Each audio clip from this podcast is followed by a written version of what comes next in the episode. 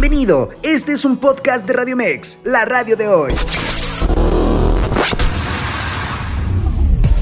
En la opinión de...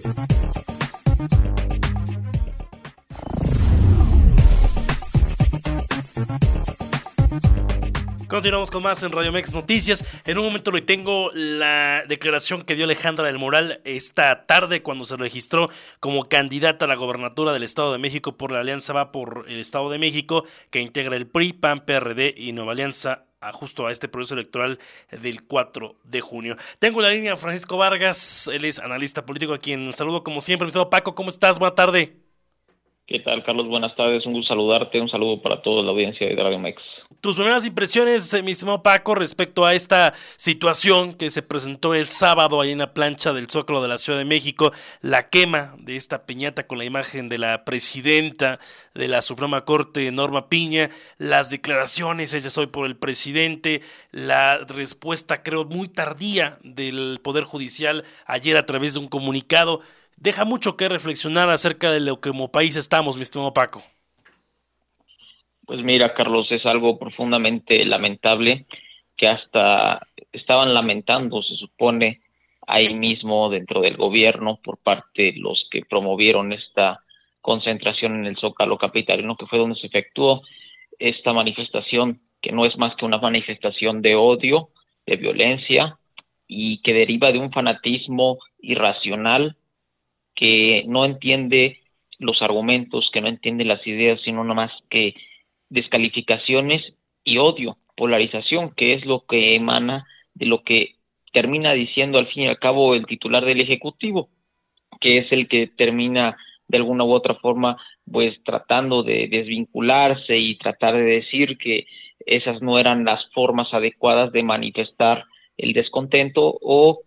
el, el que no esté uno de acuerdo con la manera en cómo se llevan a cabo las decisiones, ya sea tanto como de un poder como de un funcionario público dentro de ese poder. En este caso, pues hubo la manifestación de ideas en contra de este tipo de, de, de, de gran, de, de, de, pues de algo que no debió haber sucedido, Carlos, como fue el propio presidente, su esposa, la señora Beatriz Gutiérrez, la propia senado, ex senadora, eh, senadora de la República, Olga Sánchez Escudero, que fue ex secretaria de Gobernación, e incluso también por ahí había otros funcionarios como el propio canciller, el secretario de Relaciones Exteriores, Marcelo Ebrard, que estaban en contra de este tipo de actos de violencia. Si bien es cierto, creo que específicamente la del titular, que es la de López Obrador, no fue muy bien recibida porque fue, como muchos analistas también comentaban, unas lágrimas de cocodrilo, porque realmente en el fondo no lo lamentaba, sino más bien creía que eso al fin y al cabo pues lo iba a terminar perjudicando y sí, en efecto, terminó manchando la la, pues, la protesta, la manifestación de ideas o el meeting que tuvo ese día, el día sábado pasado en el Zócalo Capitalino. Y como también bien mencionas, creo que el Poder Judicial al fin y al cabo lo habrá hecho antes, lo habrá hecho después, pero creo que este comunicado que envía no tiene precedentes en donde reúne la voz tanto de los magistrados, consejeros, jueces y de los 15, perdón, de los 11 ministros de la Suprema Corte rechazando este tipo de manifestaciones porque ellos bien dicen en ese comunicado promueven el odio, promueven la violencia y por donde no debería de avanzar el país es precisamente por este tipo de manifestaciones que no tienen ningún lugar ni deberían de tener en la vida pública de este país. Ahora, es, es muy eh, impresionante, Paco, decir ya el respeto ni siquiera existe entre poderes. Lo decía hace un momento aquí en ese espacio de noticias. Antes se respetaba, se daba espacio a la diferencia ideológica, a la diferencia partidista, a la diferencia de muchas cosas. Pero hoy el respeto habla de la magnitud en la cual se ha polarizado esta nación. Claro, y mira, no tendría por qué, ¿no? Yo creo que por lo que respecta al menos en el nivel federal, nunca ha habido una sublevación por parte de algún poder sobre otro. Si bien es cierto, el poder judicial es el que se distingue por lo menos más del Ejecutivo y el Legislativo, porque como bien sabemos, los funcionarios que llegan ahí no llegan a través del voto, llegan a través generalmente de exámenes de oposición que se destaca a través de su carrera, destaca a través de su preparación, de su vocación, diferente de lo que sucede en el poder ejecutivo y legislativo, donde la gran mayoría de sus funcionarios públicos llegan ahí por el voto popular emanados de partidos políticos, como bien mencionas. Entonces es ahí donde realmente debe de haber a lo mejor un despropósito específicamente con este gobierno, al cual ya ha quedado claro que no le gustan los contrapesos, que no le gusta la autonomía y el poder judicial de la federación es un ejemplo de esa autonomía, al igual que el INE, al igual que el INAI, al igual que otros institutos autónomos que aún todavía a fecha actual se han negado a caer en las garras del titular del Ejecutivo, llámese como se llame. Hoy tienen un nombre que es López Obrador, ayer lo tenía y era Peña Nieto, antier fue Calderón, y así sucesivamente, pero en específico la figura del presidente de la República nunca debe de aplastar a otro poder. Todos hay que recordarlo, el principio constitucional de autonomía y de independencia hace que tanto el Ejecutivo, el Legislativo y Judicial estén a la par. Ahora, preocupa Paco el hecho de que con, en este contexto de continuar esta, este efecto del obradorismo y de la 4T en nuestro país con Claudia Sheinbaum o con Marcelo Ebrard, pues continúe con esta narrativa de dividir y no de sumar. Yo considero que sí, que sí, Carlos, porque sobre todo este año que viene se va a ver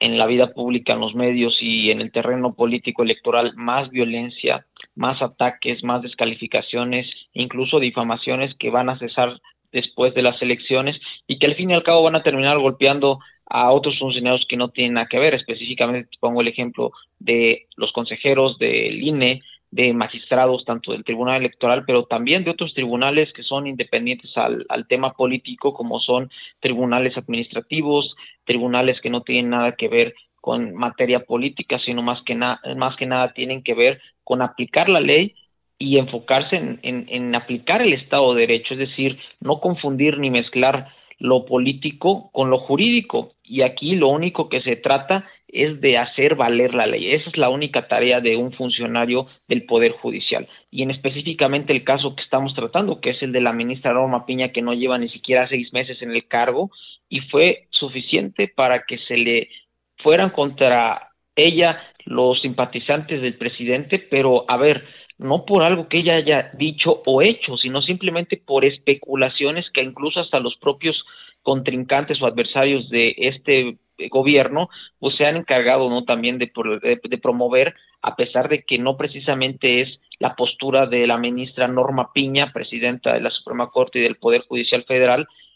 que es estar en contra del gobierno. A ver ella simplemente lo ha dicho a, a, a, a la voz de todos y ha dejado muy claro, por lo menos en días recientes, que todos los juzgadores de este país, por, o por lo menos los que respetan en la jurisdicción federal, deben de actuar